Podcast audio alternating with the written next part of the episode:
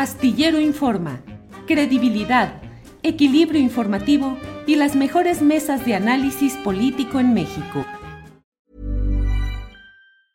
Ryan Reynolds here from Mint Mobile. With the price of just about everything going up during inflation, we thought we'd bring our prices down.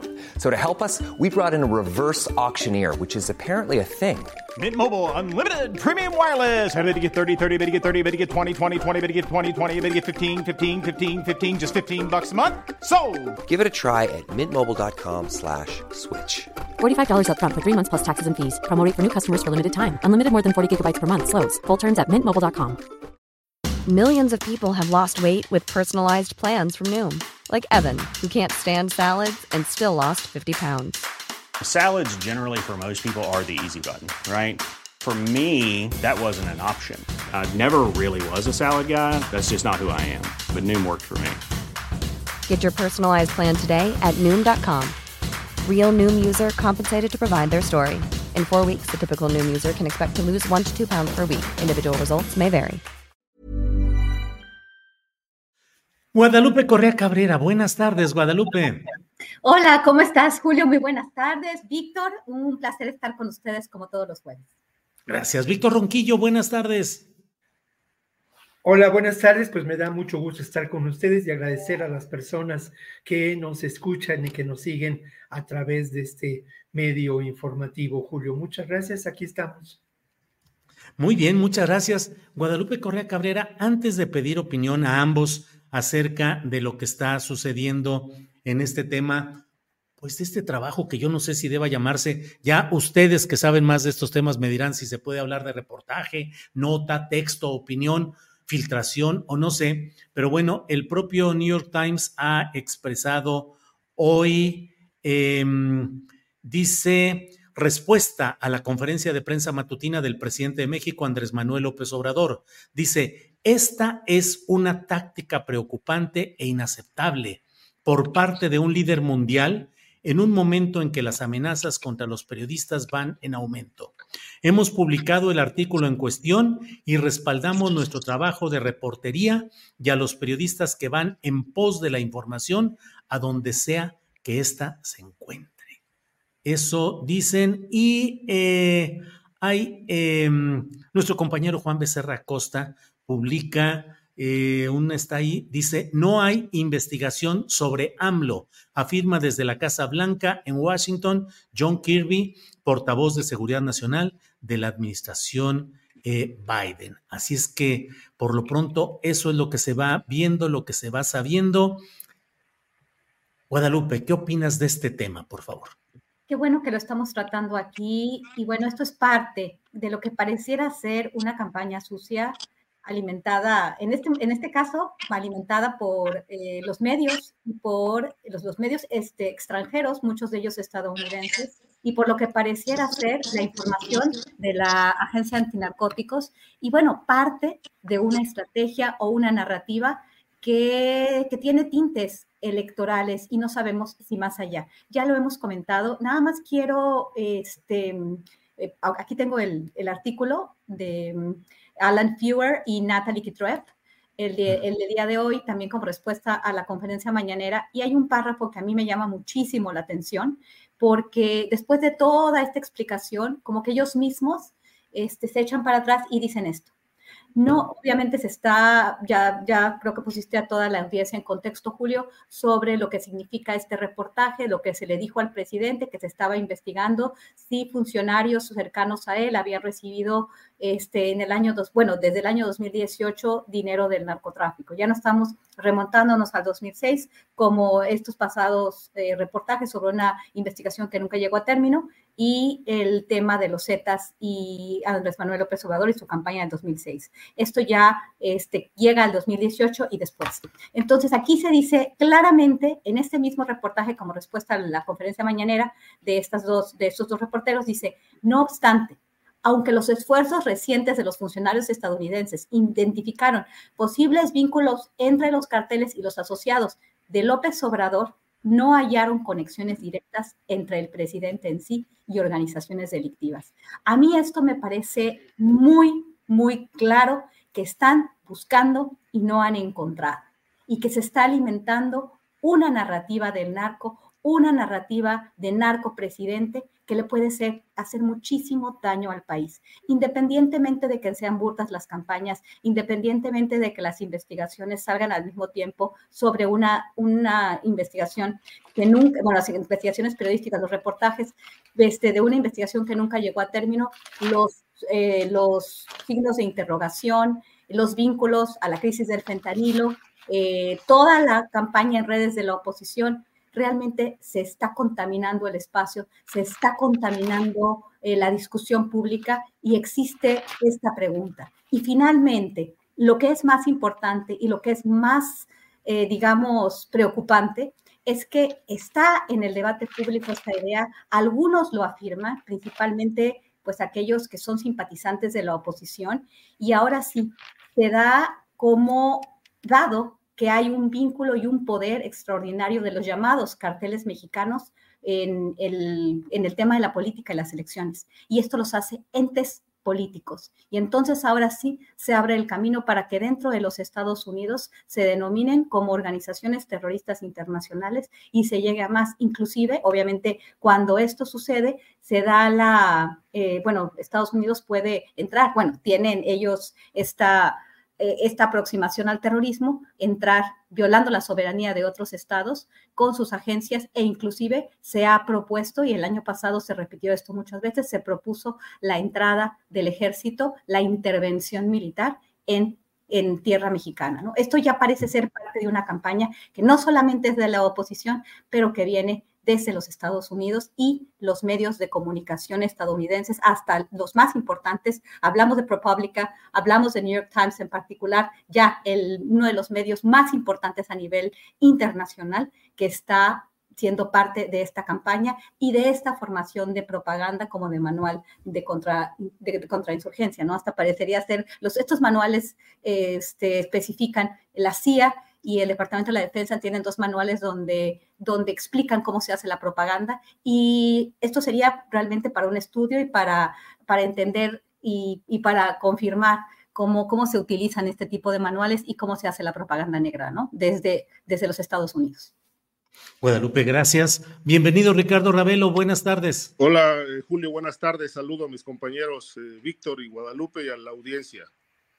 Gracias. Vamos con Víctor Ronquillo. Víctor, ¿qué opinas de este tema New York Times, lo que ha dicho el presidente de la República y lo que ha respondido ya el propio New York Times? Debo decirles además, aquí tenemos la información de que el propio eh, Instituto Nacional de Acceso a la Información, eh, y dice que inicia una investigación de oficio sobre eventos sucedidos en la conferencia matutina del titular del Ejecutivo.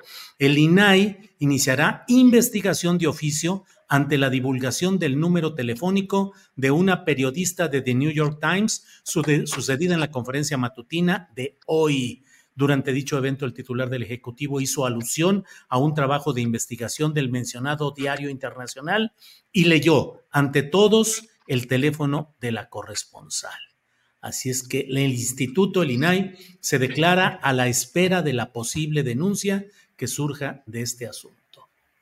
Víctor Ronquillo, tu opinión, por favor. Bueno, cuando deberían estar más bien pendientes de otra denuncia, ¿no? La denuncia de esta tergiversación de la información.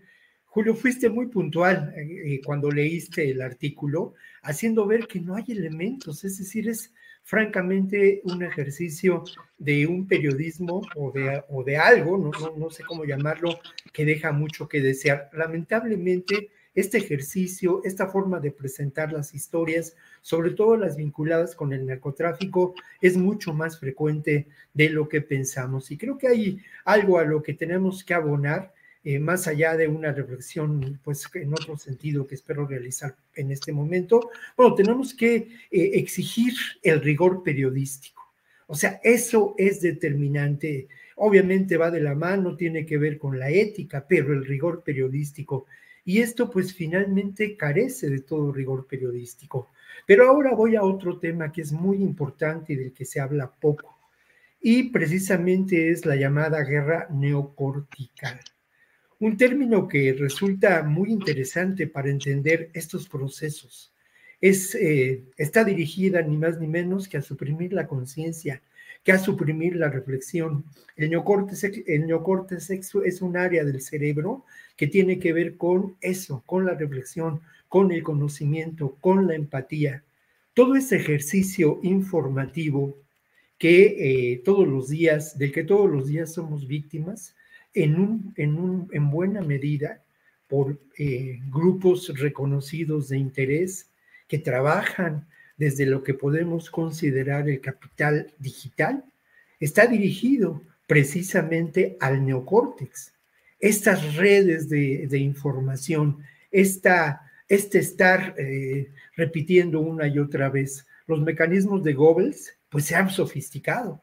Y ahora la información que corre a través de las redes sociodigitales es determinante, como otros muchos mecanismos que eh, forman parte de esta estrategia, pues no de desinformación, sino de pseudo concreción de la realidad, ¿no?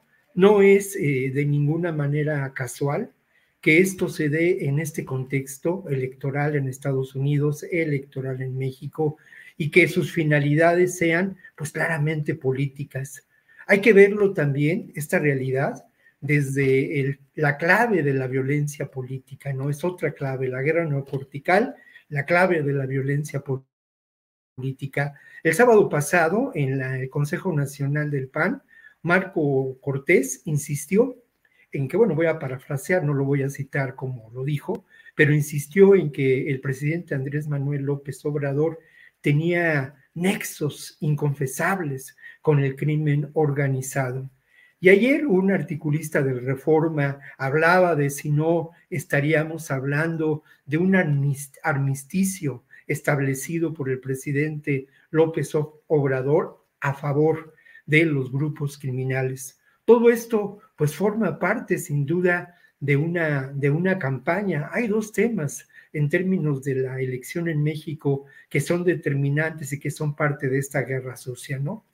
Por un lado, el tema que es el más, eh, digamos, ligero, pero es un tema muy útil también, el tema de que esta será la próxima una elección de Estado, de que todos los recursos serán aprovechados en función de eh, favorecer a Claudia Sheinbaum. Ese es un tema en el que están trabajando y del que poco, poco se ha mencionado, pero que fue parte del discurso de Xochitl Gálvez en Estados Unidos y en España. Y el otro tema pues tiene que ver con AMLO es un peligro para México. Ah, no, perdón. La derecha no se renueva. Dicen lo mismo que dijeron hace años. Y ahora no es un peligro para México, pero es aliado del narco. Y hay una narco candidata que es Claudia Sheinbaum. Francamente, es muy útil, muy útil que intentemos desmontar el funcionamiento de estos mecanismos. Ayer Mario Delgado eh, presentó eh, información en una conferencia de prensa muy interesante, ¿no? De cómo opera este grupo Atlas Network, que es un think tank, es más bien un, un lugar supuestamente que vincula el pensamiento y que al final de cuentas es parte de cómo opera la derecha internacional, de cómo se vincula con distintos países, países y cómo actúa precisamente en función de esto que podemos considerar la guerra, la guerra neocortical. Aliados en México, pues eh, México evalúa y el INCO, ¿no? Evidentemente, organizaciones que se oponen al proyecto de López Obrador. Ojo, ¿en qué se beneficia o quiénes están detrás? ¿Qué buscan? Pues además de un control político evidente, dos temas son fundamentales el tema de la, de la soberanía energética y el tema de la soberanía alimentaria, porque Atlas Network pues es patrocinado precisamente por grandes transnacionales de la industria energética y de la industria alimenticia. Bien, gracias. Ricardo Ravelo, eh, mira, ya está, pues simplemente son unas cuantas palabras eh, las que se señalan de John Kirby, el... Uh, eh, tenemos esta nota que nos permite reproducir OEM Informex, que simplemente dice, eh, no hay ninguna investigación sobre López Obrador, respondió el portavoz de Seguridad Nacional de Estados Unidos, John Kirby, tras la publicación del New York Times sobre la investigación que relaciona a colaboradores del presidente de México con grupos del narcotráfico. Tu opinión, Ricardo, en lo general, por favor, eh, sobre este tema. Mira, Julio, eh, se ha insistido mucho a lo largo del, del sexenio respecto de esta presunta complicidad de López Obrador y sus colaboradores o algunos de sus colaboradores con el crimen organizado. Pero a lo largo de, estos cinco años, en realidad no, no, se, no se observa por ningún lado que se hayan aportado pruebas fehacientes. Hay un cúmulo de indicios que apuntan a una probable vinculación con el cártel de Sinaloa, pero no hay una prueba contundente. Por decir, periodísticamente, pues esto es muy complicado de, comprobar porque resultan, resultan insuficientes, por ejemplo, los testimonios de, de muchos declarantes testigos protegidos que dicen que vieron que, o que les dijeron que recibieron tan, tanta uh, X cantidad de dinero, etcétera, etcétera. Y todo esto, pues, eh, queda, digamos que en el aire, porque el caso del el reportaje, por ejemplo, de Tim Golden, que referimos aquí la, hace un par de semanas, este, pues yo creo que cumple con, con el rigor periodístico, pero tiene fallas porque pues no confirmó sus fuentes. Es decir, Jennifer no es un testigo eh, con credibilidad.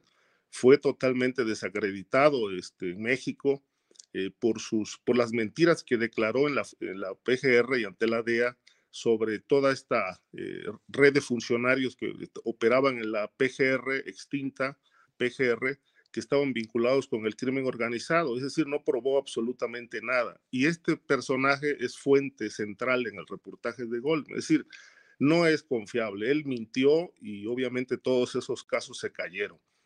Eh, los indicios, los indicios apuntan a una posible complicidad.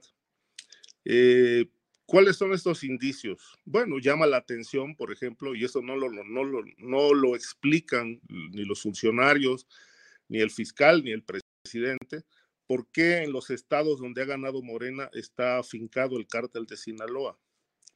Eh, otro detalle que me llama mucho la atención son las declaraciones de la alcaldesa de Manzanillo, Griselda Martínez.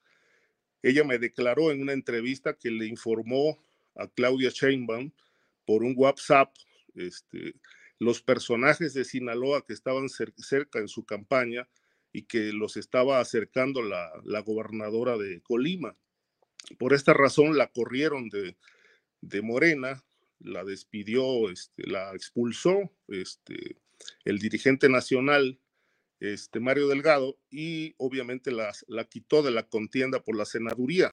Lo curioso de esto, según lo que ella misma denunció, es que ahora el candidato ganador de la encuesta en Colima es el exalcalde Virgilio Uribe, que según la alcaldesa es compadre de Nemesio Ceguera, el mencho líder del cártel de Jalisco Nueva Generación. Ese va a ser el senador, dice ella, por Colima.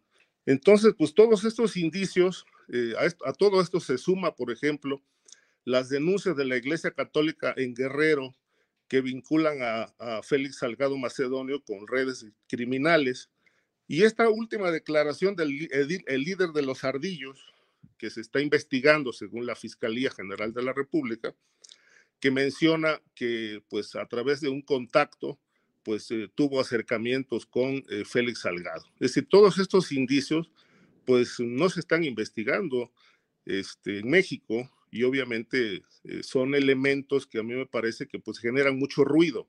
Ahora, ¿hay pruebas de todo esto? Pues en realidad no las hay, porque pues se les puede acusar de todo, menos de tontos.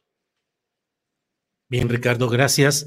Guadalupe Correa Cabrera, ¿qué momento estamos viviendo con esta serie de publicaciones tan eh, susceptibles de encontrar los hilos mal puestos, los retazos mal armados en este tipo de reportajes o de notas periodísticas en medios internacionales y la campaña también de colocación de narcoetiquetas en las redes sociales que siguen insistiendo y entrevistas como la que el propio Ricardo Ravelo menciona de un personaje eh, además relacionado familiarmente con gente, eh, con un legislador del PRD, del grupo de eh, eh, Silvano Aureoles, exgobernador de Michoacán, que forma parte del grupo político que impulsa, político y económico, que impulsa junto con Roberto Madrazo el portal Latinos. pero ¿qué estamos viviendo en todo este embrollo en los tiempos ya rumbo a la definición eh, en junio próximo de la sucesión presidencial, Guadalupe? Tu micrófono, tu micrófono. Estamos viviendo una campaña sucia como la que vivimos en el año 2006. Y como dije antes, es muy peligroso y como bien dijo eh, este Víctor, este, como que nos recuerda, nos remonta a lo que sucede en el 2006. Anuncios burdos. En este tiempo, a mí ahora me preocupa un poco más porque en el 2006, pues esta campaña burla del peligro para México, me acuerdo de estos anuncios en la televisión, yo nunca creí que iban a llegar a impactar a nadie verdaderamente de que Andrés Manuel López Obrador era un peligro para México, cuando tuvo una trayectoria muy interesante como este, pues como el alcalde de, la Ciudad de México, del, Distrito Federal en ese tiempo, ¿no? Eh, pues, al, mando del, Distrito Federal en ese tiempo. Y bueno, era tan popular también, nunca pensé que esto iba a golpear de ninguna manera sus aspiraciones presidenciales. Pero la propaganda golpea y la propaganda también justifica fraudes, justifica muchas cosas. No es, con esto no estoy diciendo que veo un fraude o que anticipo con ninguna cosa, no tengo evidencia para decirlo, pero sí se está contaminando el ambiente y apenas empieza esto. Esto va a continuar.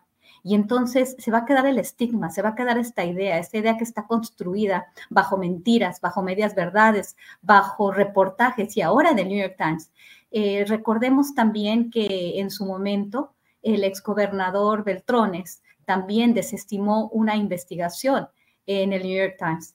Eh, hace poco, eh, Beltrones, después de la investigación, cuando se reabre el caso Colosio, le da una entrevista a Proyecto Puente. No sé si la vieron, pero por favor, véanla.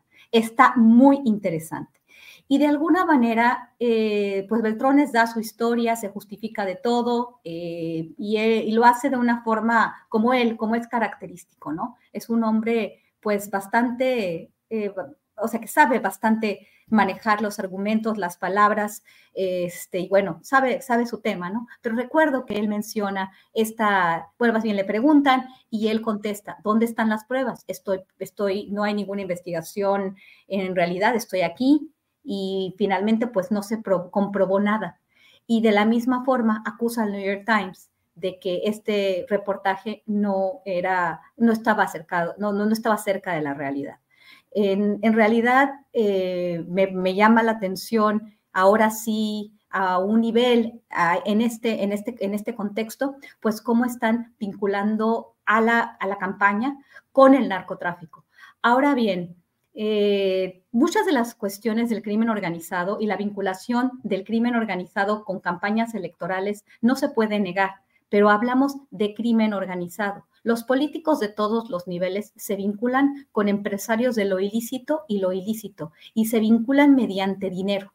Y obviamente, supuestamente, no se pueden financiar las campañas de manera legal, por eso existe el Instituto Nacional Electoral y por eso existe este sistema que tenemos en cuestión de elecciones, que se formó precisamente para evitar un masivo financiamiento por parte de actores, eh, pues, sucios, ¿no? De, por ejemplo, de cartas de la droga u otros empresarios que tienen algunas agendas. Sin embargo, existe este financiamiento tras bambalinas, obviamente. Y ¿quiénes están detrás? ¿Quién es ese crimen organizado? ¿Quiénes son estos criminales que matan algunos candidatos, no algunos, bastantes, eh, en algunos lugares, son narcotraficantes. Los narcotraficantes tendrían el incentivo de calentar una plaza. Esto a mí me parece extraño, desde que los Zetas hicieron su aparición y ellos mismos calentaban sus plazas, llamando a pues una respuesta del gobierno de México, una respuesta de los medios nacionales e internacionales los empresarios del, narco, del narcotráfico, los empresarios de las drogas, deberían de mantenerse en silencio, hacer sus cosas, arreglar sus cuentas y seguir mandando droga a los Estados Unidos. Y es lo que hacen. Las drogas llegan a los Estados Unidos, algunas se producen en Estados Unidos, porque no puedo creer que tantas drogas sintéticas solamente se produzcan en México y vengan de China, que también debe haber bastantes laboratorios en los Estados Unidos, como los hay en México también, eh, pero bueno, debe haber muchos por el, por el, tema de costos, pero estas personas y estos, estos políticos que están siendo atacados por el crimen organizado, que han estado en contubernio o que han sido pues eliminados por el crimen organizado, pueden ser eliminados por otros funcionarios corruptos, por empresarios también corruptos que se dedican a lo lícito. Hay que ver caso por caso, porque esta idea generalizada de que los carteles son todopoderosos, de que el mencho, y, además no solamente son los carteles, hay que, hay que ser muy rigurosos como periodistas en realmente ver caso por caso y analizar de qué estamos hablando cuando hablamos del cártel Jalisco Nueva Generación, cuando hablamos del cártel de Sinaloa, de los Chapitos, del Mayo Zambada,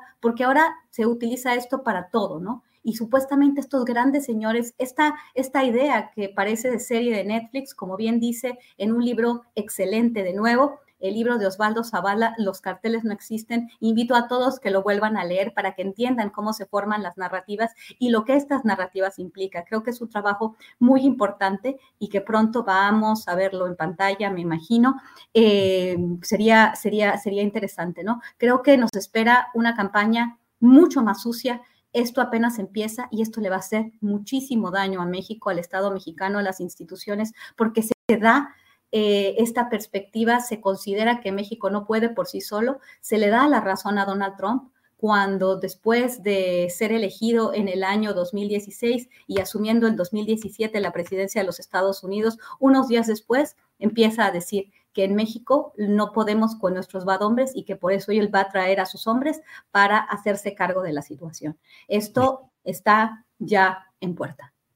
Guadalupe, gracias. Eh, Víctor Ronquillo, pues ahora sí que mientras avanzamos aquí en el análisis, yo veo que las etiquetas periodísticas van quedando fijas. Mira, por ejemplo, en el portal de Reforma dice el titular así, Estados Unidos revisó vínculos de cárteles con aliados de AMLO, New York Times. O sea, si cualquiera lee solamente ese encabezado, pues Estados Unidos revisó vínculos de cárteles con aliados, pues significa en la lectura rápida, pues que hay ese tipo de, hechos. Luego, en el Universal, dice, por años, Estados Unidos investigó nexos entre cárteles y aliados de AMLO, dice The New York Times. Víctor, ¿qué tanto la percepción pública puede ser cambiada a partir de estas etiquetaciones, de estas campañas, de este flujo de información proveniente de medios internacionales, del manejo eh, millonario de granjas de bots, que de los dos lados funcionan, pero en este caso me refiero a lo relacionado con las narcoetiquetas contra el presidente de México y la candidata Sheinbaum. ¿Qué tanto pueden impactar? ¿Qué tanto puede funcionar esto, Víctor? Bueno, pues sin duda tiene eh, una función muy importante, ¿no?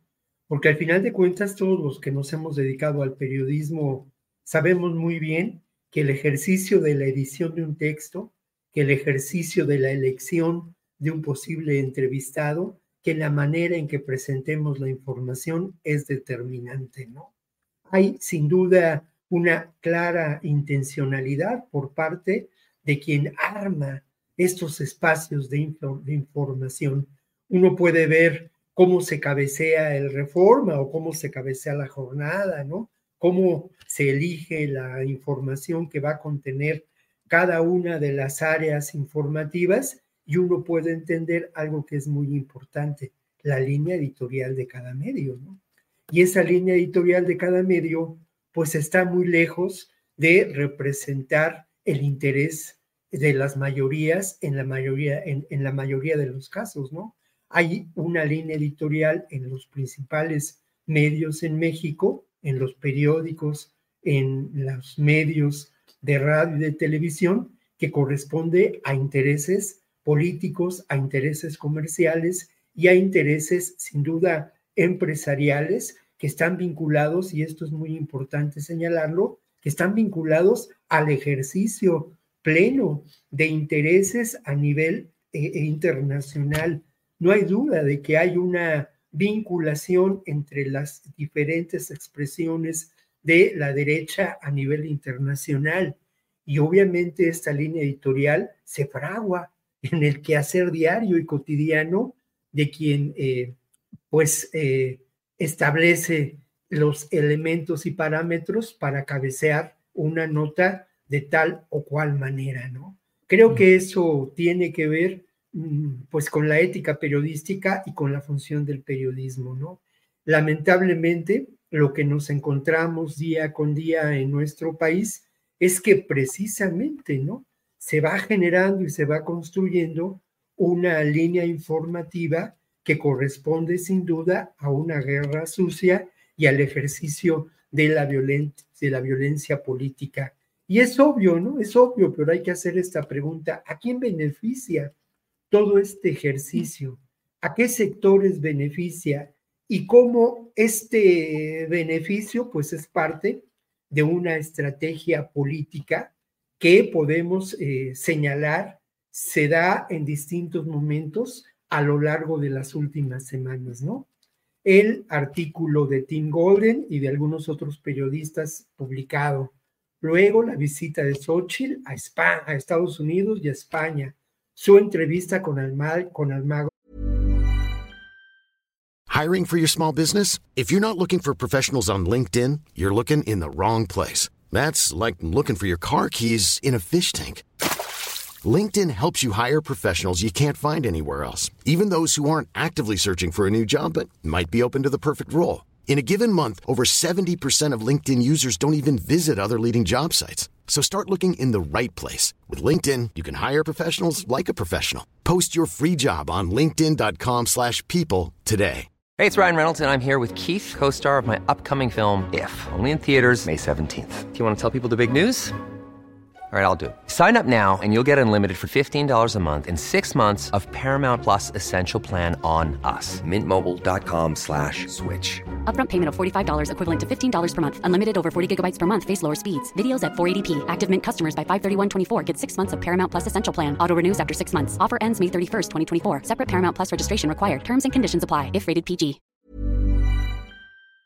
En la OEA, en donde precisa esta realidad de una posible elección de Estado y los vínculos posibles con el crimen organizado. Y hay un antecedente, ¿no? En el 2021 con los tres presidentes de los partidos de la oposición reuniéndose con Almagro.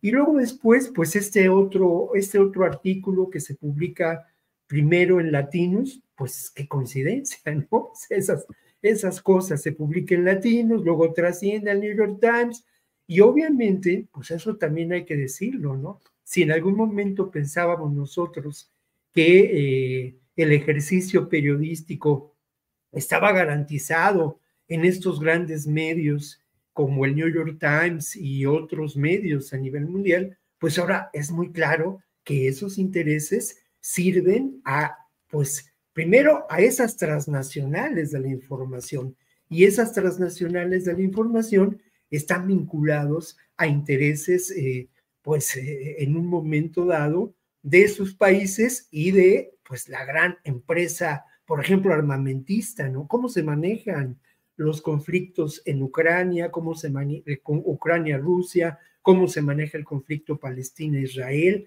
en estos grandes medios? Pues, desde una perspectiva que no va a señalar los beneficios de estas atroces guerras, que pues son muy grandes para la industria armamentista y para eh, una economía en crisis como es la de Estados Unidos desde hace ya algunos años.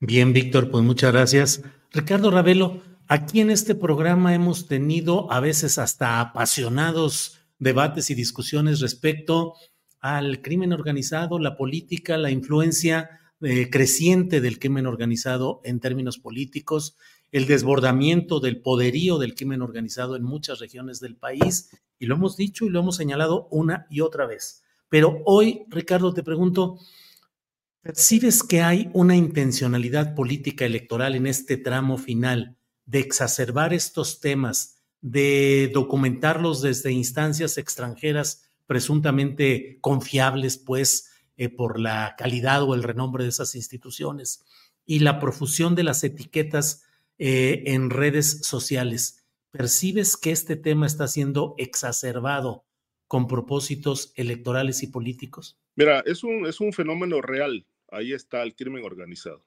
Protegido o no, ahí está operando, asesinando. Y obviamente en una época electoral todo esto se, dimensiona, se exacerba, como bien tú dices.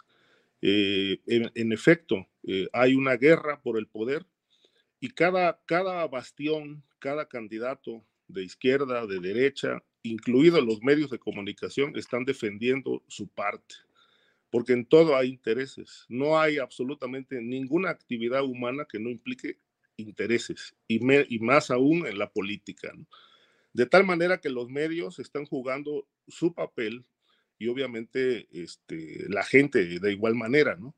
Este, yo lo, que lo apuntaría en este caso es si la prensa que está denunciando lo que todos sabemos, que se ha publicado en México, que no es una novedad, pero que se está, eh, repite y repite y repite ahora más como disco rayado, el presidente tiene vínculos con el narco, es la narcocandidata, etcétera, etcétera, pues evidentemente todo esto tiene, el, el tinte, claro tinte de ser una campaña orquestada lo que, lo que yo plantearía y apuntaría también es si estas, si estas informaciones son, este, son mentiras, si están, este, si están adulteradas, si están manejadas a propósito con fines este, aviesos y obviamente están perjudicando la imagen del presidente, ¿por qué no demandan al New York Times y a los medios que están eh, haciendo esta campaña sucia? Ahí están los recursos legales para ello. Es decir, yo creo que si están afectando la imagen del presidente, de su partido y de su candidata, y, están generando un clima de terror en México, pues yo creo que ahí están los recursos legales para poder este, hacer frente a toda esta situación. Mi pregunta es, ¿por qué no lo hacen? ¿Sí? ¿Por qué no lo hacen? Es decir, este, presentaron el, el recurso legal con el tema de las armas en México, en Estados Unidos, y ahí va caminando. Este, se pero no se echa mano del recurso legal en Estados Unidos para írsele encima al New York Times y decir, ¿sabes qué periódico estás mintiendo y me estás haciendo un daño en mi país y a, mi imagen este, pública? Es decir, este, me parece que pues todos, todos están jugando a lo mismo. Al final del día se trata de una guerra por el poder en la que todos, y sin excepción todos, están imbuidos. Bien, Ricardo, gracias. Eh, pues bueno, creo que a reserva de si tienen alguna otra observación sobre este tema o pasamos a otro, Guadalupe. Gracias. Déjame plantear, eh, eh, pues hay muchos temas que están en este momento muy movidos. Guadalupe, pues simple y sencillamente el tema de Emilio Lozoya. Ah. Hablado, vuelto a hablar, planteado una y otra vez aquí, pero pues ya la realidad concreta es que ya está en su casita y tal vez hoy está encaminándose algún patito laqueado en el Hunan de las Lomas de Chapultepec. ¿Cómo ves el tema, Guadalupe? Se daba muy buena vida, decían por ahí. Este, él y sus amigos que nunca pisaron la cárcel también, porque hubo muchos reportajes, ¿no? De, quienes estaban muy cerca de, él. escribimos muchos de nosotros varios, eh, varias columnas, ¿no? Sobre esto. Eh, fue interesante, ¿no? El saqueo masivo a petróleos mexicanos, particularmente durante la administración de Enrique Peña Nieto. Todo empezó desde, desde mucho antes, ¿no? De la caja chica. Y fue, es interesante, ¿no? Porque desde que ahora que descanse en paz, ¿no? Eh, Reyes Heroles, el señor Jesús Reyes Heroles, que fue director de Petróleos Mexicanos después de ser embajador de México en los Estados Unidos, eh, fue cuando empieza el huachicoleo a, a, pues a a extraer muchos de los recursos de, la paraestatal, ¿no? En una época de reforma energética donde, de acuerdo a algunos, y yo escuché a, Jesús Reyes Heroles en una, en una, en una oportunidad ahí, por, por, cierto, en el centro ahora Estados Unidos, México del Baker Institute, él, él era, uno, era un invitado frecuente y, y me acuerdo, recuerdo escuchar que él mismo habiendo sido pues director de la paraestatal, eh, la denostaba, ¿no? Es que para qué necesitamos esto, necesitamos inversión, eh, ya cuando se había aprobado la reforma energética, ¿no? entonces, eh, todo esto, todo esto se, magnificó en el sexenio de Enrique Peña Nieto. Y ahí fue donde el huachicoleo, las, el robo de gasolina, el robo de, de muchos combustibles que estaban bajo la, pues, bajo la producción de petróleos mexicanos en ese sexenio fue tremendo, ¿no? tremendo. Se culpó a los Zetas, se culpó al crimen organizado en general, pero a los Zetas en particular, que eran los que estaban robándose el combustible cuando no se puede pensar sin que hubiera habido participación o por lo menos la venia del ejército mexicano. Y bueno, el tema del director de la paraestatal, ¿no? Y bueno, por, por lo que él, él, no estaba por lo del guachicoleo, pero estoy recordando todo esto. Ya, ya lo dijimos muchas veces. Me acuerdo que el señor le dolía su pancita y no lo metieron directamente a, la cárcel, ¿no? Sino que estuvo en el hospital porque le dolía su pancita, que ya supuestamente el, el el fiscal general de la República, el señor Gertz Manero, tenía relación importante con el padre de Lozoya y con los abogados de Lozoya. Entonces, pareciera ser que, que hicieron un arreglo tras bambalinas y bueno, todo el tema de cuando él tardó tiempo en entrar a prisión y ahora está pues muy contento ya, ya en su casa eh, con sus pertenencias. Y bueno, esto solamente nos dice que durante ese sexenio donde se, se prometió combatir la corrupción, combatir la impunidad, es un sexenio de total impunidad, realmente no se, ha, no se ha hecho nada y todos esos casos que supuestamente fueron muy sonados, que ya se iba a hacer justicia, pues todos han terminado en su casita, ¿no? También, eh, pues esta señora, ¿cómo se llama? Esta señora eh, Rosario Robles, Berlanga, también entró a la cárcel y salió. Eh, la estafa maestra, que fue una, una gran estafa porque fue maestra, pues también ya llegó a su casita y está muy contenta, ¿no? Entonces, pues así es la justicia en México y el papel de la Fiscalía General de la República. No solamente estamos hablando de, pues, del, del Poder Judicial, de los jueces, ¿no? Sino también de un papel, pues, muy desafortunado de la Fiscalía General de la República, de investigaciones que se les caen y, bueno, también de acuerdos tras bambalinas como este, que contribuyen a la total impunidad y a seguir avanzando la corrupción, porque si no se castiga a los que han cometido actos de corrupción, ¿qué se va a esperar que se va a hacer con los que ahora están en el gobierno? No porque cambiamos de gobierno, no porque cambiamos de presidente y de partido, no tenemos una serie de casos muy complejos que podríamos mencionar en, en, en futuras ocasiones. Bien, gracias Guadalupe Correa Cabrera. Víctor Ronquillo, sobre este mismo tema, ¿qué opinas del tema? pues de la vuelta a casita de Emilio Lozoya y bueno, pues uh, los demás casos contra la corrupción que se han ido cayendo y la postura de la Fiscalía General de la República, Víctor. Bueno, lo primero que había que mencionar es que indudablemente este caso preludiaba algo muy importante, ¿no? Preludiaba la captura de quienes intervinieron desde su posición en el Estado mexicano, ya sea como funcionarios públicos o como representantes de partidos, en una trama criminal muy amplia, una trama criminal que llegaba hasta el propio Peña Nieto y Neira, que pasaba por diputados, que pasaba por senadores, que pasaba por secretarios de Estado. Eso fue lo que el 20 de agosto, el 11 de agosto de 2020, eh, Lozoya presentó, declaró algo muy, muy importante, que además sin pruebas y con los dichos, pero hacía ver una cadena precisamente de eso, de criminalidad, y presentaba al Estado mexicano como realmente una organización política en favor de los negocios mafiosos, porque no eran otra cosa. Eso fue el 11 de agosto del 2020. Pero eh, la estrategia de la defensa de Lozoya, a partir de haber establecido este posible criterio de oportunidad, donde él se benefició con condiciones de prisión domiciliaria y además exigió, pidió o negoció no fueran acusados algunos de sus familiares, pues le resultó enormemente benéfico. Ahora las cosas han cambiado. Y cito otra fecha que es muy importante en relación a este caso y que bueno, de pronto pues nos encontró ya casi de cara al periodo de las vacaciones de diciembre, ¿no?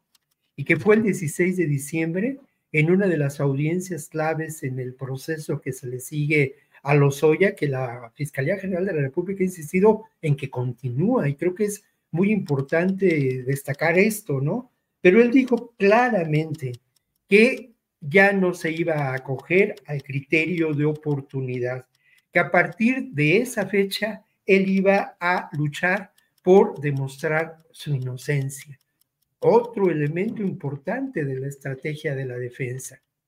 Y bueno, aquí habrá que ver, y bueno, lo hemos señalado muchas veces, se ha reiterado, y creo que, que no hace falta, no hace falta insistir en ello, ¿no?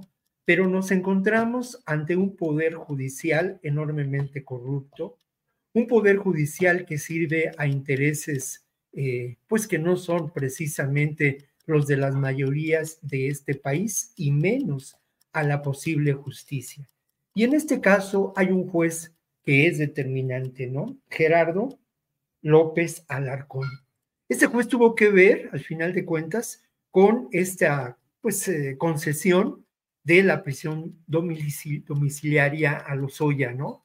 Pues se encontró que ya las condiciones que podían generar una posible fuga de este exfuncionario ya no eran, ya no estaban dadas, que no ha cambiado mucho.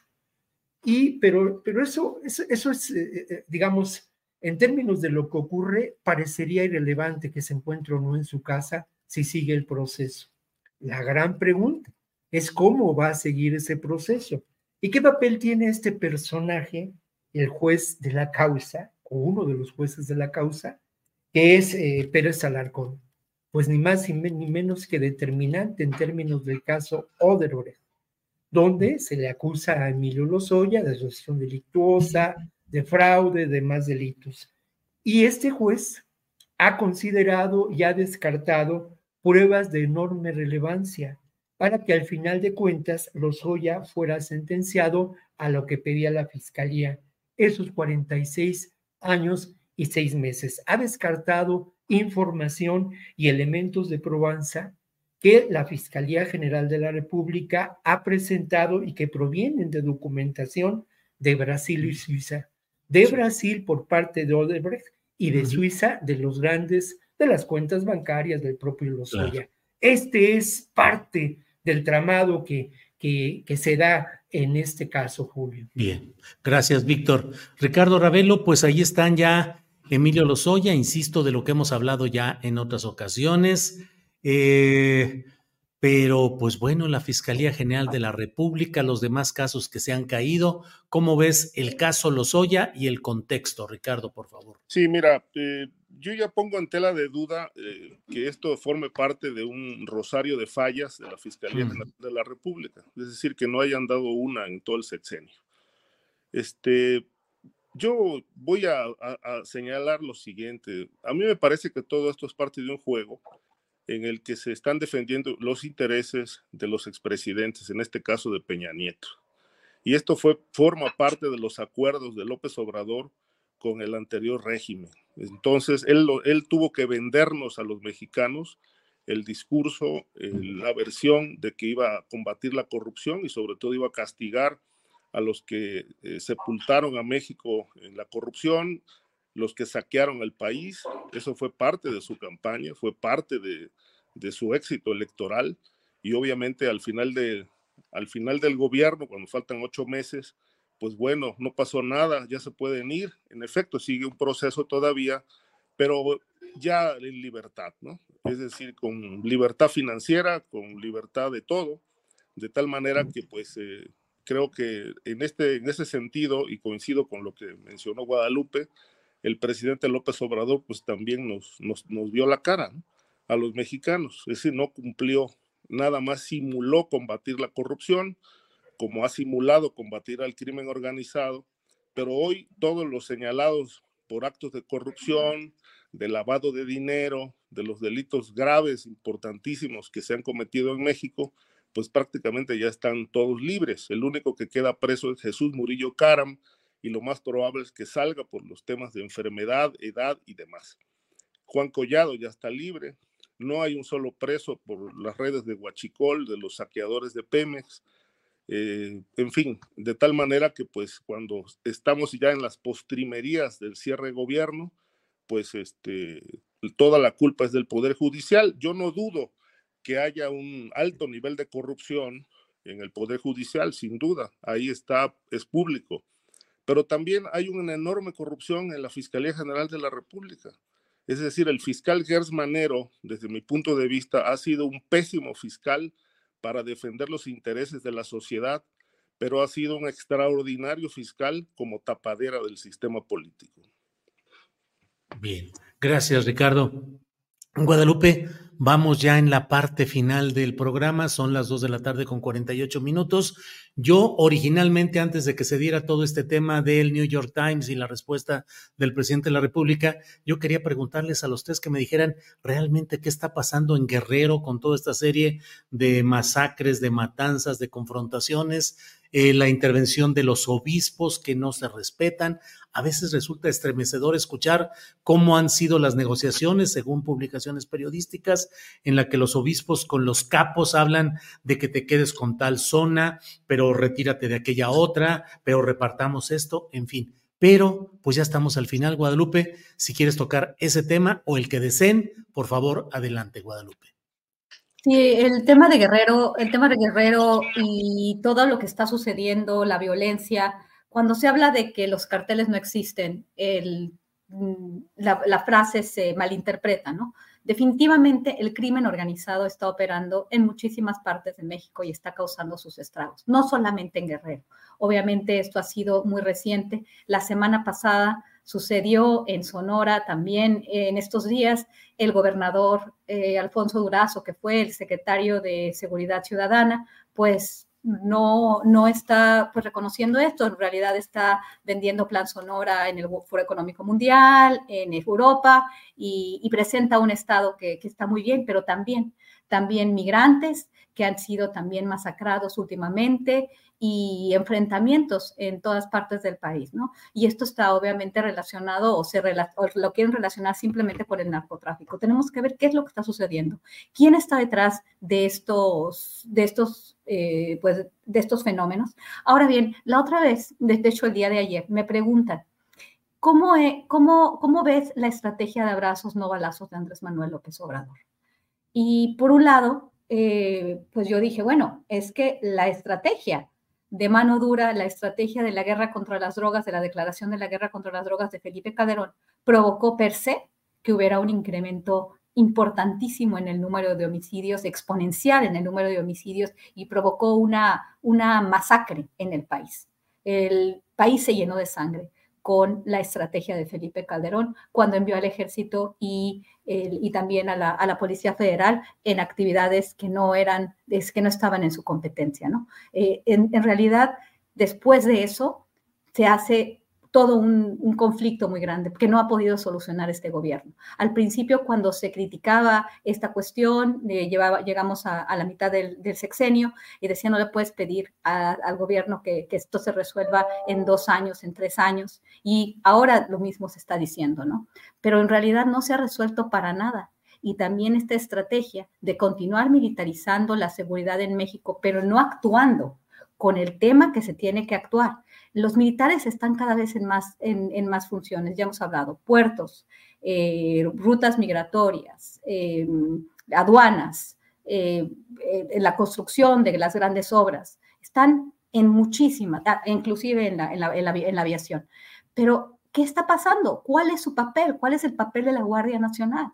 Y, y, vamos a seguir y vamos a consolidar un modelo fallido porque el modelo de esta administración en el tema de la seguridad es un modelo también fallido, como lo fue el modelo de Enrique Peña Nieto y de Felipe Calderón.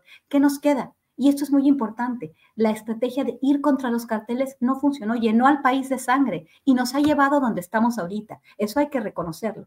Pero donde estamos ahorita ya no, ya no es posible decir, es que no le puedes pedir peras al olmo. No se ha visto realmente ningún avance porque tenemos lo que estamos viviendo en, en, en el estado de Guerrero, lo que estamos viviendo en, en todo el Pacífico, en Sonora, en, en, muchas partes del país, en Michoacán, por ejemplo. El tema de Michoacán, este, ahorita Guerrero, Sonora, son plazas que se están, que se están incendiando, ¿no? Y ¿qué vamos a hacer? O sea, ¿realmente se tiene un plan? Porque yo no he visto, vamos a verlo en las campañas, si nuestras candidatas, la candidata opositora y la candidata Claudia Sheinbaum, que por, lo cierto, que, por cierto, eh, tiene mucha aceptación en los Estados Unidos por una élite muy importante en, en, este país.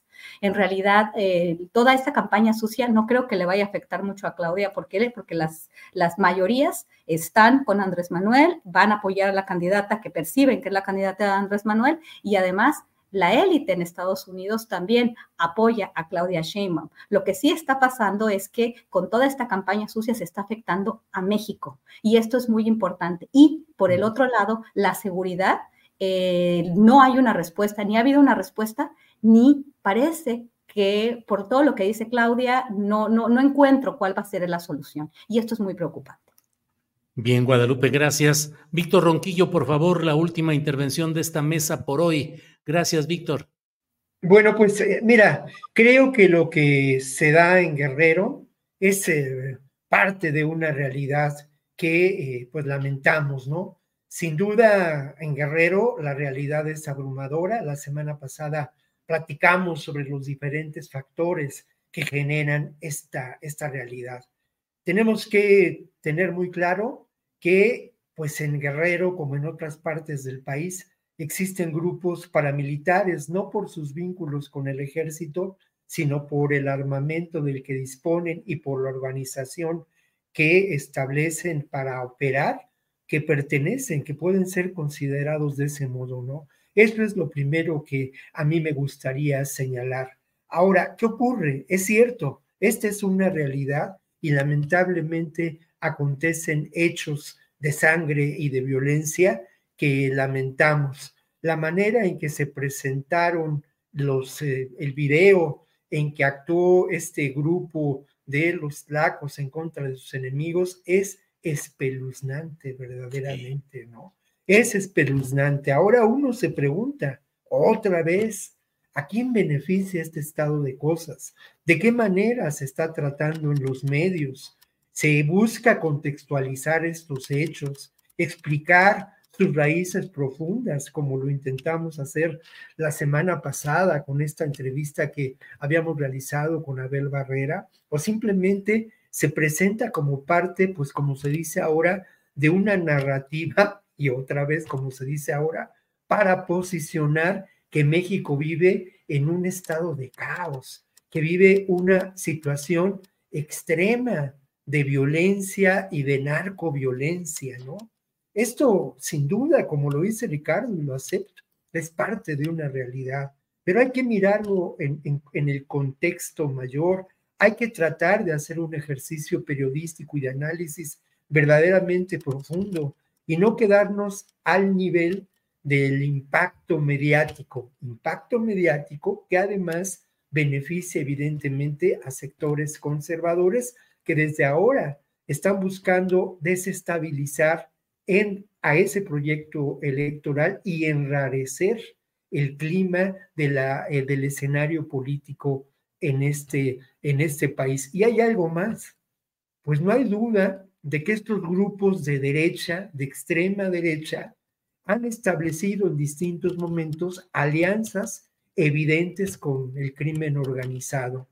Y bueno, voy a recurrir a, Genaro García Luna, claro, pero también voy a recurrir a lo que ocurrió con el PRD y con Abarca en Iguala. Y como ese ejemplo hay muchos otros donde lamentablemente esta realidad es evidente, ¿no? Estos grupos que buscan preservar el status quo de la injusticia en el más amplio sentido de la palabra, negando la vida digna a los mexicanos, pues establecen evidentes nexos y los han establecido con grupos del crimen organizado que tienen acción y que establecen también pactos con grupos paramilitares, como ocurre, como ocurre ahora en la Tierra Caliente de Guerrero. Bien, gracias, eh, Víctor. Vamos ahora sí con la última intervención de esta mesa con Ricardo Ravelo. Ricardo, por favor, adelante. Tu micrófono, Ricardo.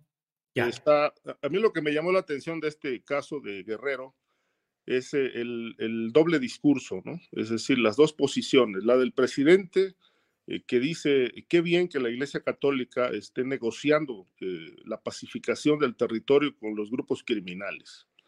Y acabo de escuchar las declaraciones de Félix Salgado, que dice, fuera la Iglesia Católica, este, las leyes de reforma ya separaron la Iglesia del Estado, este, no tiene nada que hacer la iglesia en tareas del Estado y obviamente pues eh, tiene razón, pero el Estado ha incumplido esta función. Es decir, este, el Estado ha fallado con su tarea de garantizar seguridad y la pacificación del país. Recuerdo que el presidente López Obrador eh, también nos vendió otra promesa que resultó un cuento chino. Vamos a serenar el país y dio un plazo, no cumplió y obviamente ya se fue el sexenio y tampoco cumplió. Y yo creo que más allá de si Salgado Macedonio tiene razón de que la iglesia se está metiendo en tareas del Estado en Guerrero con la negociación con el crimen organizado, creo que lo más preocupante es que la iglesia está sacando muchísima información de los presuntos nexos de, Salgado Macedonio con el narcotráfico, que no son nuevos. Esto se documentó desde que era alcalde de Acapulco, eh, con las relaciones que se denunciaron que tenía con el cártel de Sinaloa y particularmente la célula Beltrán Leiva que estaba afincada en Acapulco con la Barbie, el grande Arturo Beltrán, entre otros. Entonces, lamento mucho la situación que viven los guerrerenses con el actual gobierno, porque obviamente no les está garantizando absolutamente nada, ni seguridad, ni, ni seguridad personal, ni seguridad del patrimonio, ni seguridad pública. Es decir, Guerrero lamentablemente hoy es tierra de nadie.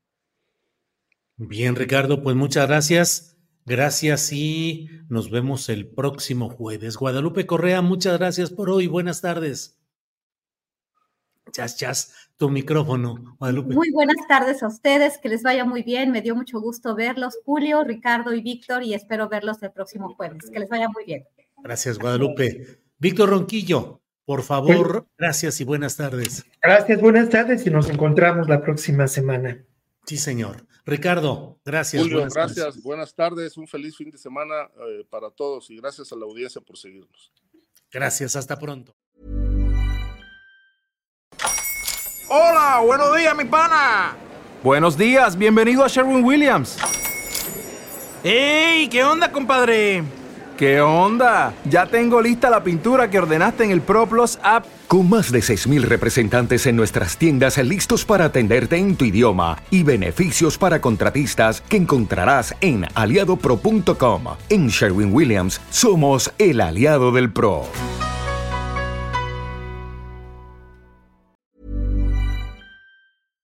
Para que te enteres del próximo noticiero, suscríbete y dale follow en Apple Spotify, Amazon Music, Google o donde sea que escuches podcast. Te invitamos a visitar nuestra página julioastillero.com.